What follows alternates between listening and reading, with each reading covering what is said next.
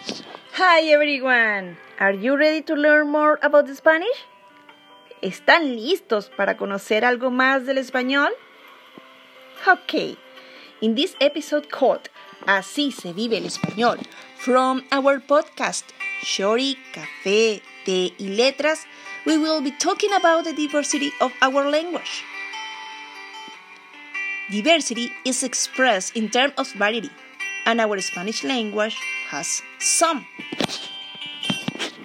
Number one, by its origin, because it arose from a mixture of several languages, like Celtic, Roman, Visigoth, and Arabic. It's amazing, right? By its historical transit, because began its diffusion during the 15th and 16th centuries, and especially in Latin America, where it was enriched with the language of various indigenous ethnic groups. Can you believe it? And finally, number three, by its dialect practice, because it's the official language of 21 countries. It's presented as a minority language in the USA, Israel, and the Philippines. And it's also the official language of international organizations like the ONU, UNESCO, the Unión Europea, and Mercosur.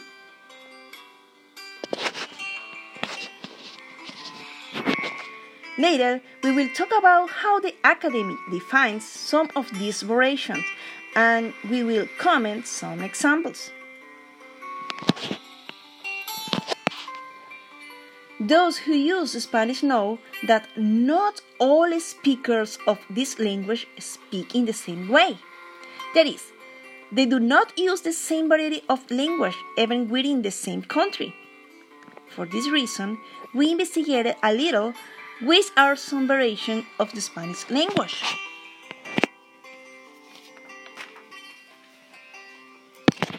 The theoretical and academic structure refers that the principal variations produced in Spanish are four, beginning with the letter D for remember it.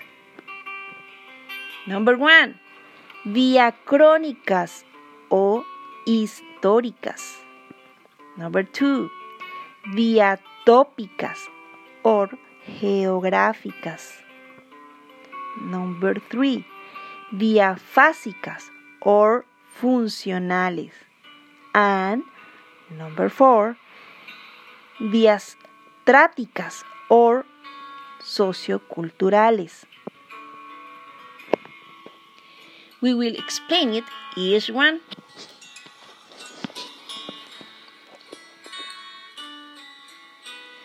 Diacrónicas or historical variations refers to the chains that support the idiom with the passage of time and generations.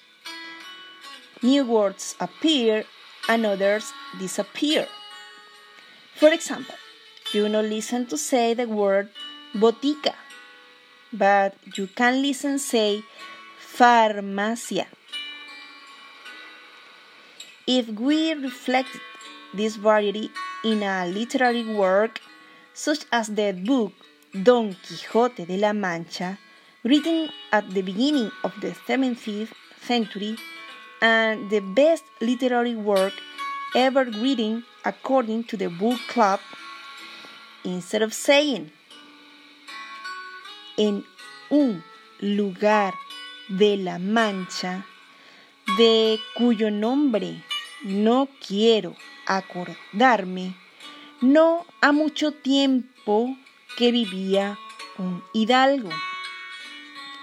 It could be presented with this variant as en un lugar muy cool llamado La Mancha, de cuyo nombre ni idea hace mucho tiempo que se parchaba un man llamado Hidalgo. Try to repeat the example before and with the variant. Take your time.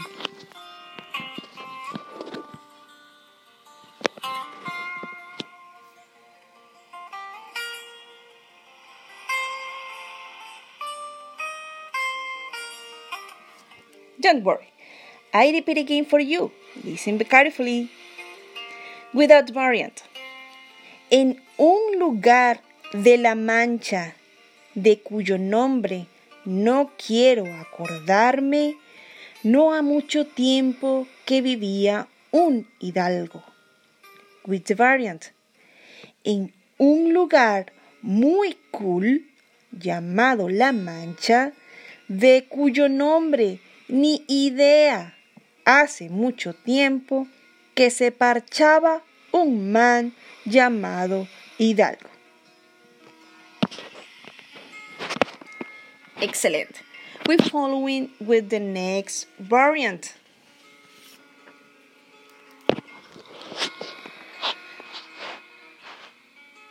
The diatopic or geographical variation is based on the different meanings of words depending of the geographical location of the speakers.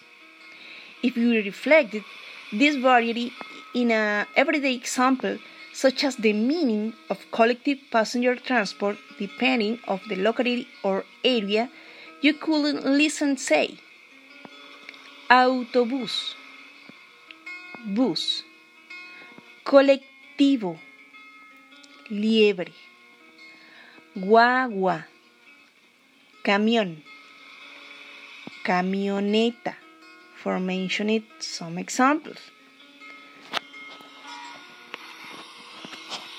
Try to repeat it, the words of collective passenger transport. Take your time.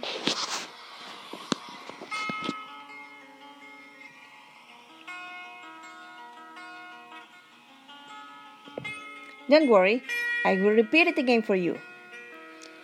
Autobús, bus, colectivo, liebre, guagua, camión, camioneta. Okay? The next variant. Funcional or diaphasics is presented according to the situation of the communicative act, like formal or informal. I'm going to give you two examples.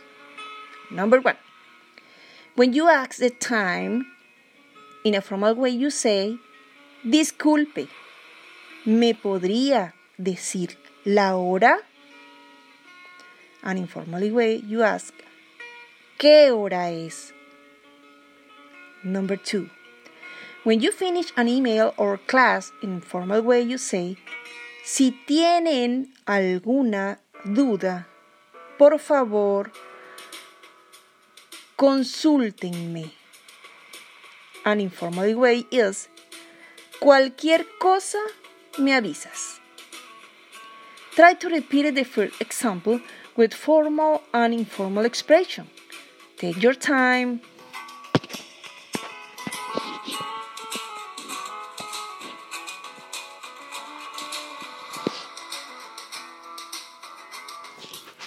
Don't worry, I will repeat it again for you. Listen carefully. Remember, when you ask the time, the formal way say, disculpe, ¿me podría decir la hora? An informal way, ¿qué hora es? Alright, to finish, let's talk about the last variant.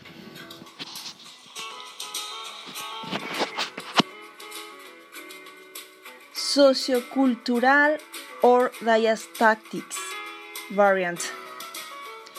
This is presented according to the social group and its cultural level, classified as cult, colloquial or common, vulgar, and slang. Let's talk with an example of each one.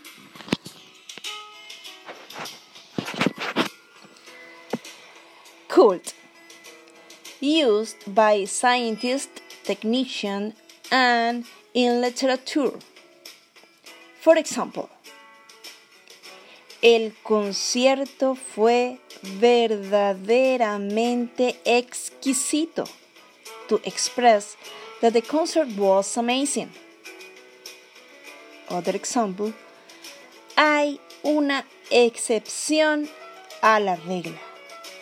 To express that exist differences for following whatever normative. Colloquial or common used in everyday life with family, friends, and co workers. Examples Menudo problema to express that exists a big trouble. Son uña y mugre to express that two persons are together all the time. Vulgar generally used in transgression of the norms. Example, Velgazar. Instead of losing weight, or in Spanish, it's correct to say adelgazar. Venistes. Instead of did you come, or in Spanish, the correct form to say viniste and some rudeness or bad words, but we will not say here, okay?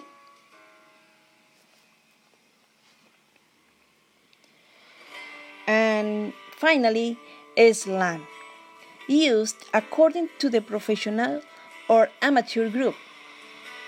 Example of youth slang. Pana or güey. Instead of frying, or name of the person. Freaky instead of weird or quirky. Try to repeat one example of each type of this sociocultural variant. Take your time.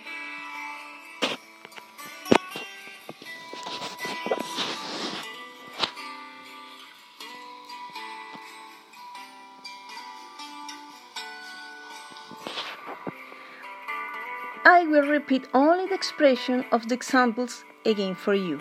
Listen carefully. Cult. Hay una excepción a la regla. Colloquial or common. Son uña y mugre. Vulgar. Venistes. Instead of saying viniste. Slang. Pana Very well. For now, we finished this transmission, and I have to tell you something. You did a great job. We will be meeting in an incoming episode, Así se vive el español, from Shiori Café, Té y Letras podcast. Remember, if you're interested in the guide, contact me at the email s H I O R I Shiori that C T Y L at gmail.com.